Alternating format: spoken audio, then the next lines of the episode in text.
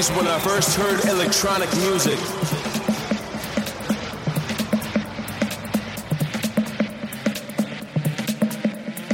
I knew back then this illegal computer sound was gonna be my call. My heart got hooked on 4x4 beats when House took his journey.